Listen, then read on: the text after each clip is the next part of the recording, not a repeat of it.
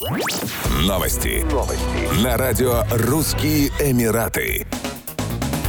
Житель Абу-Даби подал в суд на свою подругу, которая оплатила его кредитной картой штрафы за нарушение правил дорожного движения на общую сумму 69 тысяч дирхамов, 18,9 тысяч долларов. Суд обязал девушку возместить расходы. В суде женщина арабского происхождения утверждала, что мужчина преподнес ей кредитную карту в качестве подарка и отказывалась возвращать списанные деньги. В свою очередь, ее друг, также араб по происхождению, потребовал вернуть карту и возместить средства. Он уточнил в суде, что разрешил девушке использовать использовать свою кредитку для совершения покупок в интернет-магазинах, а она вместо этого оплатила дорожные штрафы. При этом ответчица никогда не пополняла баланс карточки. Женщина рассказала суду, что никогда не заключала со своим другом соглашений о возврате средств и настаивала на том, что карта была преподнесена в подарок. Однако суд приказал ей вернуть потраченные деньги и также оплатить судебные расходы истца.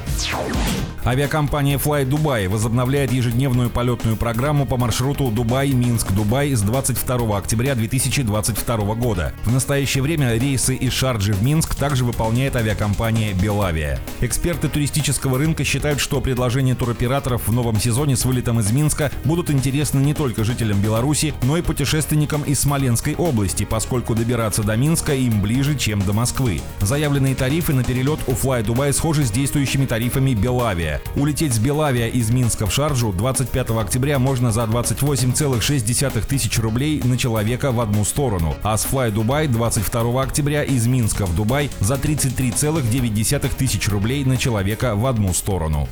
Еще больше новостей читайте на сайте RussianEmirates.com